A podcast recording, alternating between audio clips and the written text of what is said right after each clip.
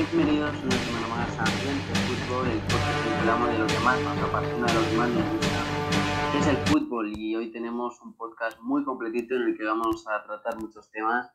Pero antes de ello, presentamos a los de siempre. Yo soy Mario González y conmigo está John Martínez. ¿Cómo está, John?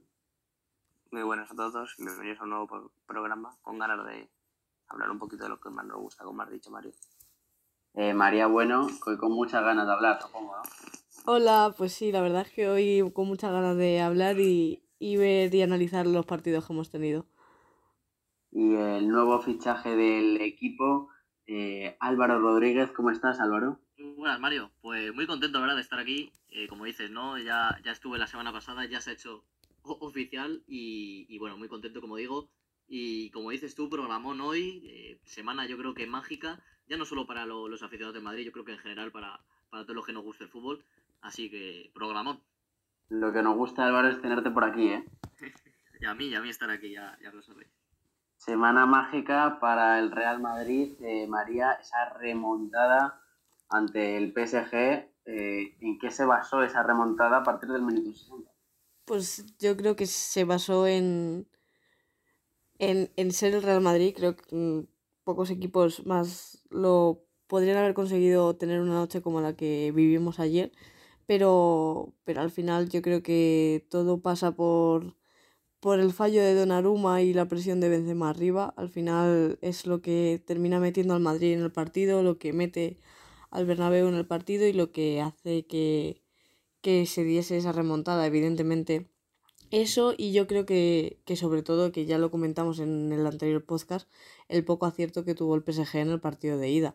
Creo que son las claves, mm, las principales claves para que se diese la, la remontada del Madrid, que como tú dices, pues a partir de ese minuto 60 con, con el primer gol de Benzema, el, el Bernabéu se, se vino arriba, se metió y, y se notó que el PSG no, no estaba preparado para un partido así.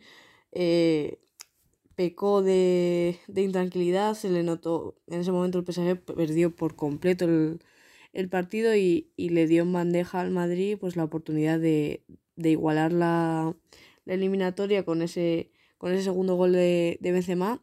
Y tan solo un minuto más tarde, según sacaba el PSG de, del centro, eh, pues esa recuperación que, que era el tercero. Y, y evidentemente eso ya pues impulsó al, al Madrid, al Bernabéu y a, y a todo, el, todo el estadio que era una completa fiesta ayer. Eh, Álvaro, nombres propios, eh, sobre todo creo que hay que quedarse con dos, ¿no? Eh, Don Luca Modric y Karim Benzema.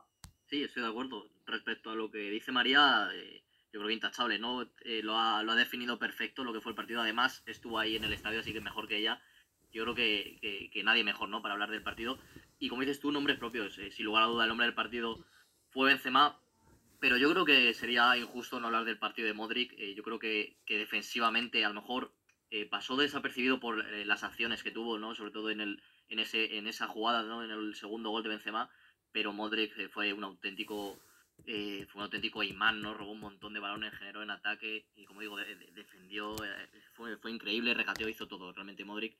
Y bueno, yo creo que, que todo- todos vimos el partido de Benzema y, y otros nombres propios yo creo que, que bueno, estaba, he estado leyendo en, en diferentes medios eh, que el principal señalado del PSG es Messi. Bueno, no sé si estaréis de acuerdo conmigo, yo, yo no creo que, que el principal señalado fuera, fuera Messi, Mbappé eh, nada, para, nada, para nada tampoco le señalaría, eh, ya que metió tres goles, eh, dos en fuera de juegos así, eh, pero sin lugar a duda el- el- la mayor decepción de la noche para mí fue Neymar, ¿no? Yo creo que me esperaba muchísimo más. Es verdad que, bueno, puede seguir reciente esa lesión eh, que, bueno, no, no ha disputado, ¿no? No ha competido muchos partidos desde que, de que- desde que ha vuelto, pero para mí el principal se- eh, señalado del partido es Neymar. Eh, y más allá de eso, yo creo que, que la lectura que ha hecho María es perfecta, ¿no? Sobre todo la media, la última media hora que hace Madrid le sirve para, para, para llevarse a la eliminatoria. Y es curioso porque, como dice María, es que es el Real Madrid, porque otros equipos eh, eh, necesitan a lo mejor los 180 minutos para pasar a la eliminatoria y el Madrid, eh, con tan solo 25 o 30 minutos, eh, le ha bastado para, para ganar a todo un PSG que no nos engañemos, ya hoy no es el día para hablar de ello, pero no sé si al Real Madrid le llega para, para ganar la Champions, pero, pero bueno, yo creo que es una semana que los madridistas tienen, tienen que disfrutar. Y, por supuesto, como dices, como ha dicho al principio Mario, Benzema y Modric, sin lugar a dudas, los héroes de, la noche de ayer. Sí. Es que John, Álvaro habla, habla de, nombres propios también del PSG, nombres que no estuvieron bien, eh, pero tanto a John como a María, ¿qué creéis? ¿Que fue eh, más mérito del Real Madrid o de mérito del PSG? Hombre, yo creo que el mayor mérito del Madrid es cierto que hasta, así por decirlo, el error de Donnarumma, a mí me estaba dando la sensación de que eh, el Madrid no había estado en ningún momento en el partido así por decirlo, con la posibilidad de remontar y, tampoco se le esperaba porque estaba siendo superior, o sea, el, el PSG estaban teniendo posiciones muy largas, todo el rato atacando, o sea, creo que no había jugada o posesión larga el PSG que no acabase con, con Mbappé dentro del área chutando o, creando peligro.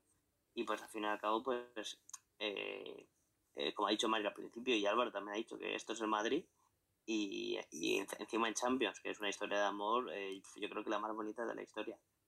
Entonces, eh, no dejaron de creer que, hombre, quedaba media hora. A lo mejor si no lo hubiese liado Donnarumma, pues nunca se sabe lo que hubiese pasado, pero yo creo que el Madrid tampoco nunca dejó de creer. Y además, eh, creo que Ancelotti acertó con los cambios, porque tampoco tenía mucho fondo de armario así, por decirlo con nombres, pero es que Rodrigo y Camavinga cambiaron el partido por completo. Y luego a mí me sorprendió a bien porque pensé que iba a sufrir mucho más. Porque pensé, digo, bueno, Lucas Vázquez en ataque pues aporta más que Carvajal porque al fin y al cabo es un extremo reconvertido y digo, Mbappé pues se lo va a comer.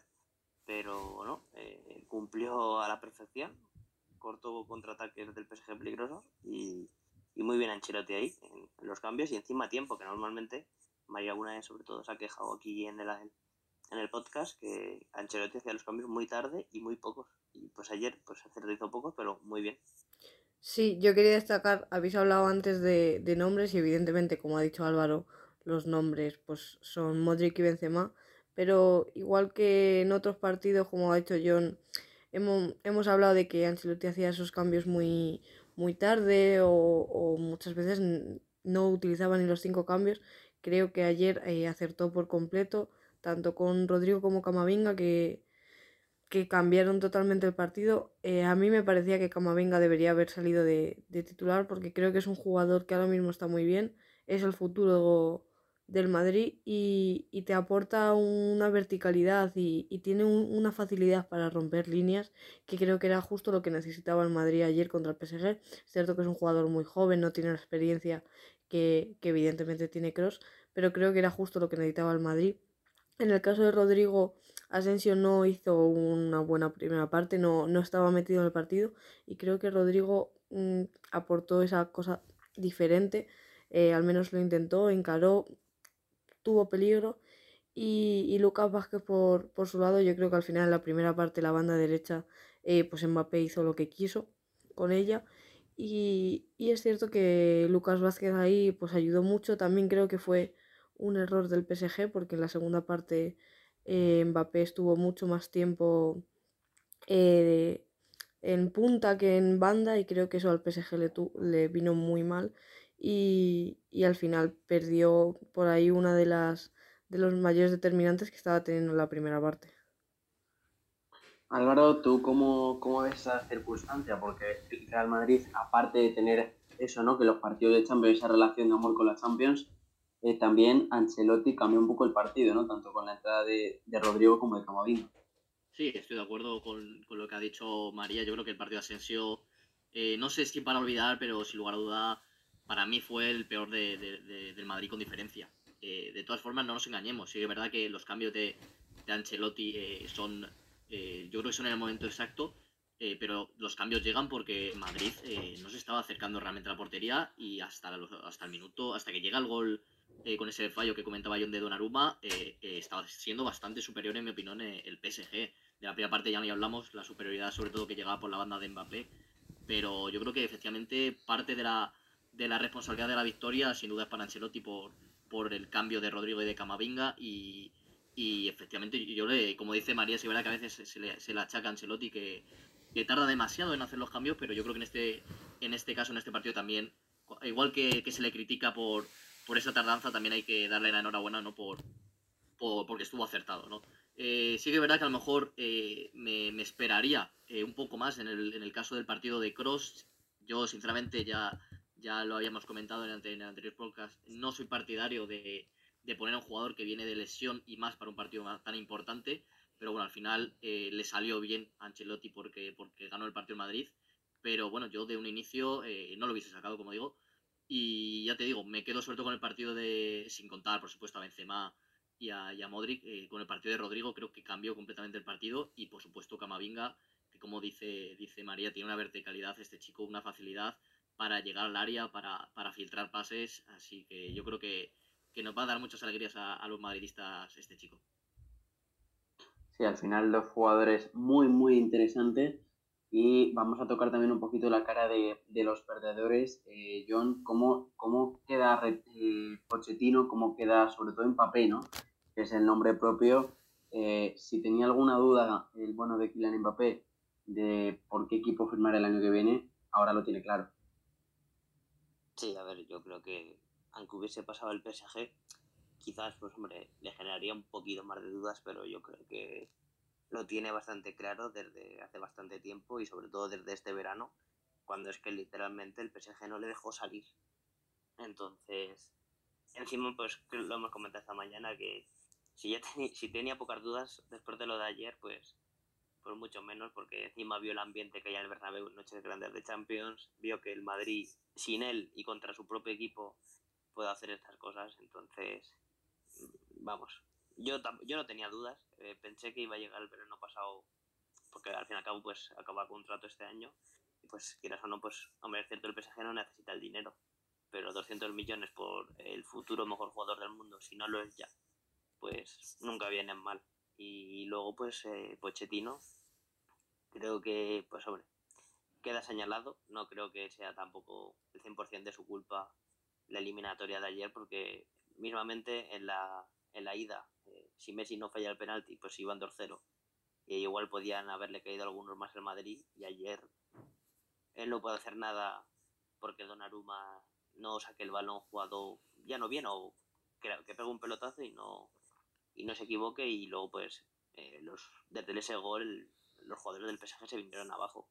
Y hombre, él puede decir cosas desde la banda, pero con, solo eso no, no hacer nada. Yo imagino que, no sé hasta cuándo tiene contrato, pero imagino que no, que no seguirá porque el PSG siempre hace las inversiones multimillonarias por ganar la Champions, porque al fin al cabo los títulos de la Liga Francesa y las copas, pues hombre, los ganan, pero no creo que les haga especial ilusión ellos apostando por la Champions. Y pues es que otro año más que no, que no hacen nada, porque si llegaron a la final hace un par de años y la perdieron, que bueno, llegar a la final ya, yo creo que, hombre, siendo tu primera final tampoco pasaba nada por perderla, el año pasado en semis, pero es que otro año más que caen pronto y remontándole. Entonces creo que, o sea, lo que, o sea, lo que le pasa al PSG es todo lo contrario al Madrid. El Madrid tiene esa grandeza para en noches complicadas pasar la eliminatoria sin merecerlo, porque, hombre, por esos últimos 30 minutos, para mí sí lo mereció, pero siendo mm. objetivos, creo, creo que el PSG ha hecho mejores, o sea, de, los 180 minutos, 150 minutos han sido del PSG y 30 del Madrid. Pero esos 30 del Madrid pues la han, la han valido pues por la grandeza que tiene en Europa. Y el PSG pues, con todos los respetos, es un equipo minúsculo en Europa. No tiene historia y todo lo que ha conseguido es por dinero. Entonces, Estoy de acuerdo, John. Y, has tocado la clave cuando has mencionado el partido de ida. Yo, sinceramente, pienso que la eliminatoria eh, la pierde el PSG. Es verdad que tiene mucho mérito el Madrid, pero la pierde el PSG en la ida. En la ida, claro. En el, momento en el que solo metes un gol al Madrid, eh, que, bueno, con todos los respetos, es que ni se presentó al Partido de los Príncipes. Es un partido que, si tú de normal te vas 3-0, que personalmente igual hasta 4 pudieron haber caído eh, perfectamente, y se van solo 1-0. Y ya no hablamos solo del penalti, tuvieron muchas ocasiones muy claras y tal y como está el Madrid, eh, eh, el, PSG pierde la, pierde la eliminatoria en ese momento. Y más sabiendo que luego van a tener que, ir al Bernabéu y cómo iba a estar el ambiente. Así que yo creo que en, ese momento pierde, pierde la eliminatoria. Sí, totalmente. O sea, obviamente tiene su mérito el Madrid porque esa media hora eh, a lo mejor otro equipo no la hace, pero el PSG sea, es que hasta se merecen perder, o sea, no puedes hacer ese final de partido.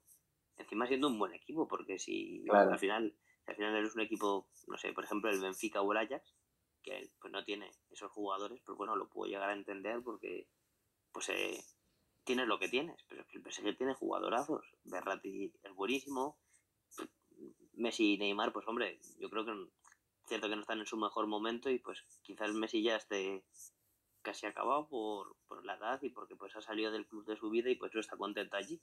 Pero es Messi. Pero es Messi, pero es Messi. O sea, hizo ayer un par de cosas y es que dejó sentados a un par de jugadores del Madrid. Entonces, bueno, eh, pues es lo que he dicho. Eh, otro año más que fracasa el PSG en Champions y pues ya van no sé cuántos, salvo por lo que he dicho antes, la final que llegaron, que al final la perdieron contra uno de los mejores Bayern de la historia. El resto han sido fracasos y pues bueno, eh, ya por terminar, ya solo esperar a que Mbappé fiche por el Madrid y encima gratis. Es una jugada redonda de, Florentino porque encima llega en el mejor momento de su carrera. Claro. Así que bueno, veremos a ver qué, acaba, qué acaba ocurriendo.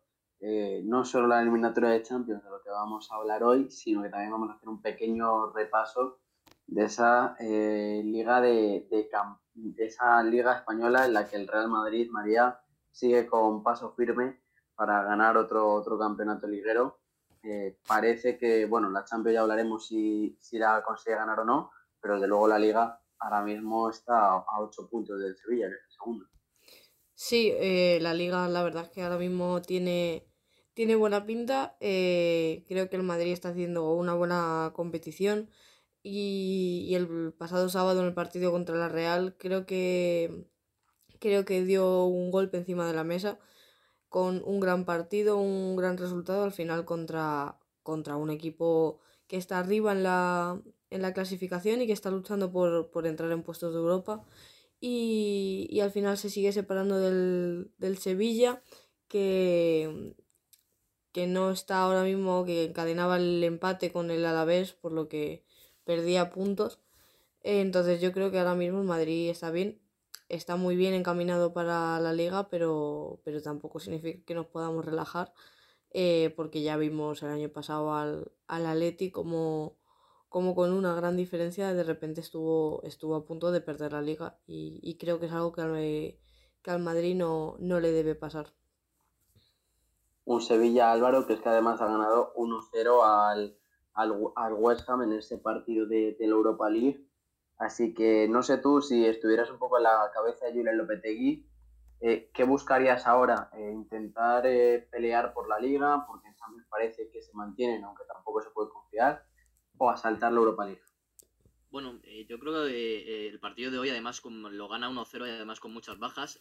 una Tenía el Papu, tenían también a, en última hora a Rakitic problemas intestinales. Y yo, sinceramente, si fuera el Sevilla, me centraría en en, en, el título que yo creo que tiene más próximo a día de hoy, eh, que, que, no deja de ser la Europa League. Y me explico, el Real Madrid al final, eh, por historia e incluso por plantilla, eh, está ahora a 8 puntos, pero yo creo que algún punto se va a dejar, pero es que el Sevilla se va a dejar más puntos todavía. Y más, como digo, teniendo la Europa League y, y, la Liga, ¿no? que al final son dos competiciones que, que plantillas como la del Sevilla, no sé hasta qué punto van a, van a aguantar físicamente.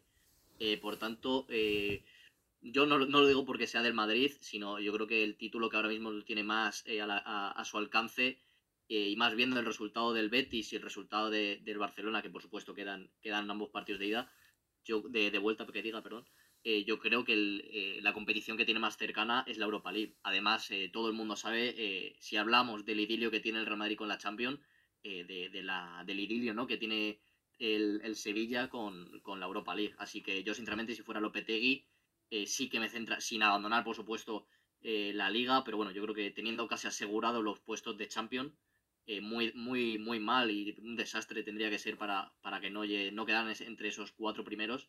yo, si fuera Julen Lopetegui, centraría el 70, casi 80% de mis fuerzas en, conseguir llevar, llevarse esa, esa Europa League. Además, Álvaro lo ha, lo ha, mencionado, el Barça empatado 0 a 0 frente al Galatasaray y el Betis perdió 1-2 frente al Inter de, Frankfurt. Un Betis, además, John, que va quinto clasificado, ha salido de esos puestos Champions, se ha metido el Atlético de Madrid. Parece tanto que el Barcelona como el Atlético de Madrid se, recuperan, pero es que el Betis es el que cae. Próximo partido además contra el Athletic Club. Eh, no sé cómo ves al conjunto de Pellegrini, que vale, sigue vivo en las tres competiciones, pero parece como que ha pegado un, un bajón también normal, ¿no? Por la carga, la carga física del partido. Sí, al, al final yo creo, seguramente sea el equipo que más partidos, no, no lo sé porque no tengo el dato, pero yo creo que es el equipo que más partidos ha jugado este año, porque en Liga no tiene ninguno suspendido, que habrá jugado, no sé si son 27, 28 jornadas. En Europa League ha jugado todos, en Copa también, encima desde la primera ronda, entonces eh, es normal. Ayer dijeron en retransmisión que llevaban 11 semanas seguidas eh, jugando cada 3 o 4 días. Eso al fin y al cabo, pues eh, obviamente son futbolistas de primera división, tienen una preparación física muy buena, pero también son humanos. Entonces, eso se nota. Y todo eso hay que sumarle que es cierto que el Betis tiene muy buena plantilla, pero ha tenido muchas lesiones. Y Pellegrini está usando 14, 15 jugadores máximo. Y pues, hombre, eh, eso se nota. Y en los últimos partidos, pues hombre, han, Rayo no perdieron, pero a punto estuvieron de ir a la prórroga, que le hubiese supuesto otro esfuerzo físico. Contra el Atlético de Madrid llegaron prácticamente fundidos y no pudieron hacer nada. Y ayer, pues hombre, se vio que un equipo alemán, eh, mucho con menos partidos en las piernas, pues le pasó por encima físicamente, porque lógicamente, pues en cuanto a juego, el Betis eh, está muy bien preparado técnicamente y tácticamente. Y pues juega mejor que el Eintracht, pero físicamente eran unos aviones y, claro, a los pobres jugadores de Pellegrini les, les pasaban por encima y pues a ver si a ver si pueden remontar en Europa League, pero creo que lo, tendrán complicado y pues en Liga pues les toca hacer. Si caen en Europa League tendrán que hacer atrás en Liga por intentar al menos mantener los puestos de quinto, sexto y pues séptimo al menos porque también tiene la final de Copa ahí. Pero vamos, es lo que he dicho. Es normal que hayan metido este bajón porque son muchos partidos. Tiene, tiene muchísimo mérito. De todas formas, hay que recalcarlo. Eh, la temporada que está haciendo el Betis, eh, final de Copa, entre entre los cuatro o cinco primeros eh, durante prácticamente toda la temporada. Está llegando, yo creo, bastante lejos en Europa League. veremos, ¿no? Qué pasa en Alemania. Yo creo que más allá de lo que pase a final de temporada, yo creo que, que, si no es de sobresaliente, al menos de notable alto, hasta, hasta el momento la, la temporada de, del conjunto verde y blanco. Sí, un Betis de Manuel Pellegrini, que es el equipo español con más partidos jugados esta temporada, con 43 y Europa es el tercero, tan solo superado por el Liverpool con 44 y por el Chelsea con 45. Así que ese es el dato de los partidos jugados. Eh, hemos tocado un poquito la parte alta de la clasificación y en la parte baja el Cádiz, que consiguió esa primera victoria en casa. es uno de los protagonistas de la jornada ante el Rayo Vallecano, ese 2 a 0 el conjunto de Sergio González, numerazos del conjunto de, de Sergio González, y un Cádiz que se coloca tan solo un punto de la salvación y es que el próximo partido será frente al Atlético de Madrid en el Wanda Metropolitano. Eh, no sé, Álvaro, ¿cómo ves esa parte de, de, abajo del descenso? Porque a la vez sigue tocado, mm. el Levante parecía que subía y ahora ha vuelto a caer y el único que parece que se puede intentar salvar es el Cádiz. Sí, así es. El, el Levante yo creo que prácticamente, eh, sintiéndolo mucho por lo que anotas, eh, con 18 puntos, eh, como tú decías, parecía que, que, que, despertaba, pero yo creo que ya es demasiado tarde. Con 18 puntos a estas alturas, eh, básicamente eres equipo de segunda división. A la vez, yo creo que también lo va a tener muy complicado. Y bueno, yo creo que va a estar ahí entre Cádiz y Granada. Yo creo que Mallorca, Getafe, ya, yo creo que finalmente van a lograr la salvación. El Getafe por este, este, este tramo tan espectacular que está haciendo en Esunal con, con prácticamente gol, gol, por partido, incluso dos goles por partido. Y, y, ya te digo, yo creo que al final a Mallorca sí que le va a dar también eh, por estos eh, últimos resultados, que está, está sacando sobre todo algún punto de, eh, en casa. Y yo creo que la cosa va a estar entre Granada y Cádiz. Y la verdad, yo apostaría porque finalmente el Cádiz sí que se va a salvar. Además, yo creo que el cambio de entrenador sí que ha venido bien a, los gaditanos. Y bueno, yo creo que, el descenso, eh, como digo, va a ser Levante a la vez y, Granada, ¿no? Veremos a ver. Eh, veremos a ver, como digo, al final el Elche, por ejemplo, yo era partidario, no partidario, ¿no? Sino que viendo los partidos y los resultados de que, de que en enero prácticamente iba a estar, eh, si no en descenso, muy cerca de esos puestos y mira, ¿no? Al final parece que se aleja bastante ya con casi 30 puntos. Así que, bueno, yo creo que, que la, la, parte baja Eh, otros años yo creo que incluso está más apretada que este. Es verdad que bueno, hay diferencia menos el Levante entre Alavés, Cádiz, Granada y Mallorca. Hay eh, dos, tres puntos de diferencia. Pero bueno, ¿no? Como digo, entre Cádiz y Granada va a ser esa última plaza y yo creo que finalmente va a ser eh, para Granada, ese equipo de suma división. Sí, el Granada que por cierto destituyó a, a Robert Moreno, se queda como técnico el, entrenador del filial. Y un Cádiz que es que desde la llegada de Sergio González en Liga suma dos victorias, cuatro empates y una derrota. Esa derrota que cosechó precisamente frente al Mallorca. Un Mallorca María, que es el próximo rival del Real Madrid.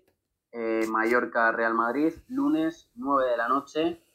Eh, al final eh, es un partido de esos trampa, ¿no? Para el Real Madrid, que viene con la euforia de esa eliminatoria de, Champions, pero es que el Mallorca se está jugando la liga.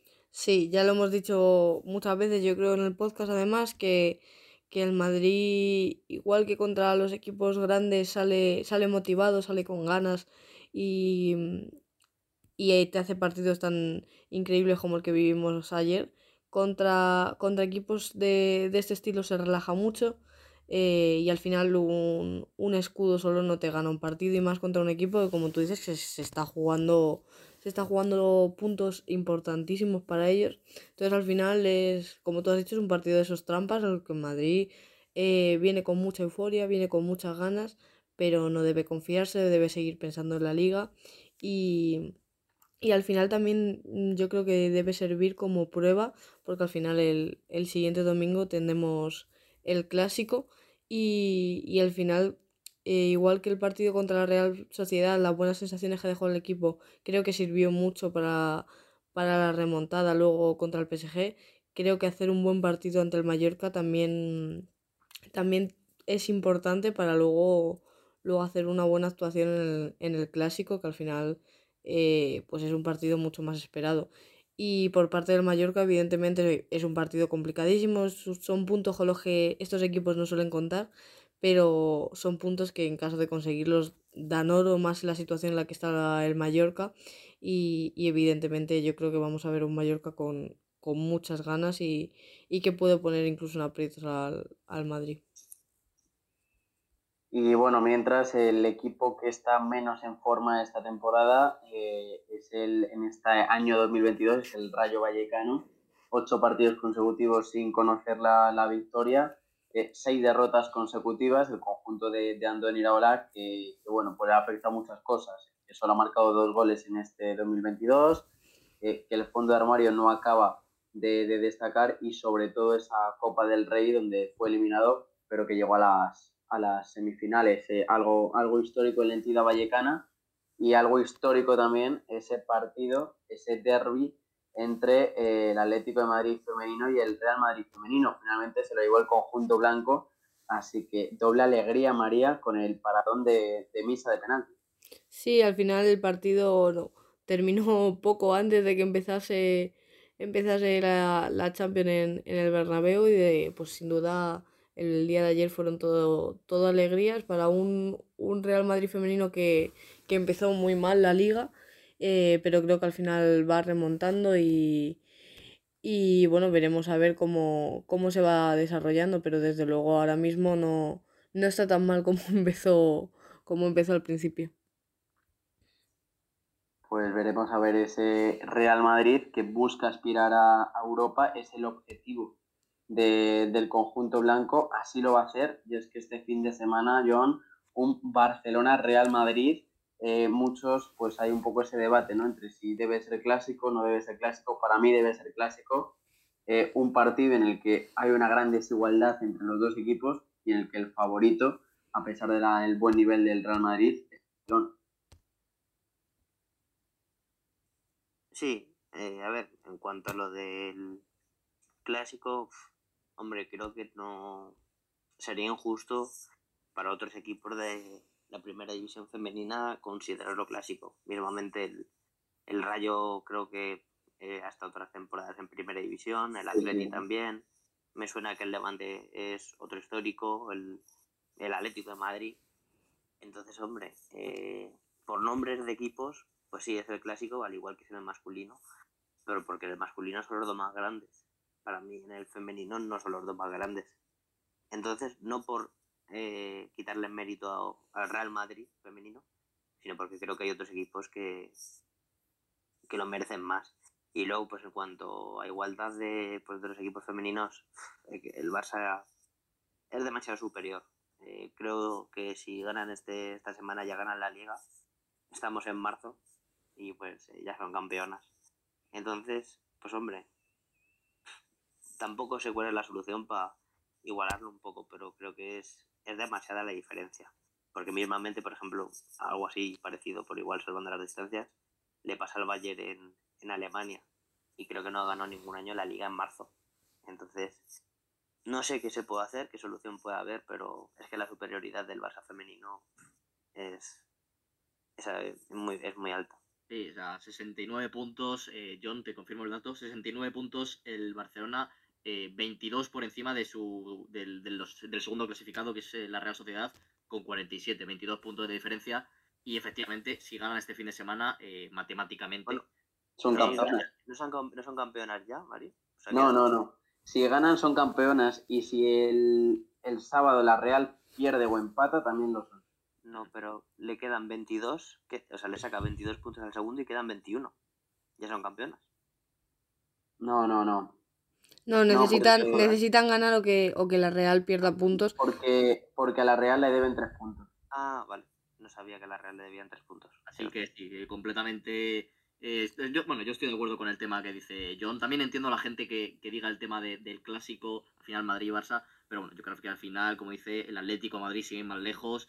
Eh, Levante mencionaba John, eh, yo creo que, que, serían más clásicos, ¿no? Pero bueno, también entiendo, ¿no? Por una parte que, haya parte de, la afición que sí que, lo venda como, como que es el clásico del fútbol femenino. Y sobre todo hablaba John de la, de la superioridad, al final la solución es que el resto de equipos también inviertan. Al final el Barça está ahí porque ha invertido, porque ha apostado de verdad por el fútbol femenino. El Madrid lo está haciendo, hay otros clubes que también. Entonces tú cuando de verdad apuestas por el fútbol femenino, estás ahí. Otros que también están apostando, y muy bien Álvaro, es el Barça en la Liga Nacional de Fútbol Sala, 41 puntos eh, y el equipo más goleador del campeonato con 73 goles a favor. Sí, y mira que ha tenido una baja que para mí eh, el mejor jugador de la plantilla, que es eh, Sergio Lozano, y aún así el Barcelona sigue cosechando victorias, además con un juego que yo creo que desde la llegada de Jesús Velasco, ex por ciento de, Inter Movistar, yo creo que, ha hecho, se ha juntado una grandísima plantilla con un grandísimo entrenador que lo ha ganado prácticamente todo y, bueno, la verdad que la superioridad ahora mismo del Barcelona, además con un Pozo Murcia que no está bien, con un Valdepeñas que se han los dos mejores jugadores eh, como Catela o como, como Chino, que se fueron a Rusia.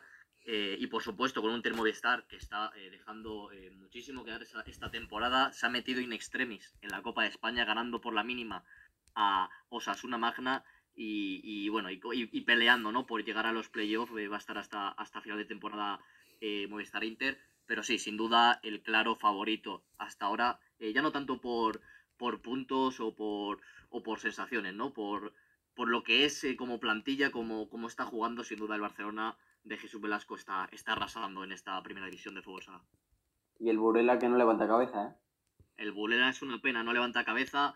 Hicieron un proyecto fichando a, varios jugadores extranjeros de, ligas potentes, ¿no? Como la brasileña o la, o la portuguesa. Pero bueno, finalmente eh, no ha sido suficiente y con cuatro puntos en 17 partidos, eh, Burela va a ser equipo de segunda división y este año descienden eh, tan solo dos equipos y es muy probable que el equipo que le acompañe, a pesar de haber hecho muchísimos fichajes en el mercado de inviernos, eh, como cinco o seis fichajes, una auténtica inversión lo que ha hecho el equipo de Zaragoza, Fútbol en Zaragoza, eh, no le va a dar, yo creo tampoco, con nueve puntos.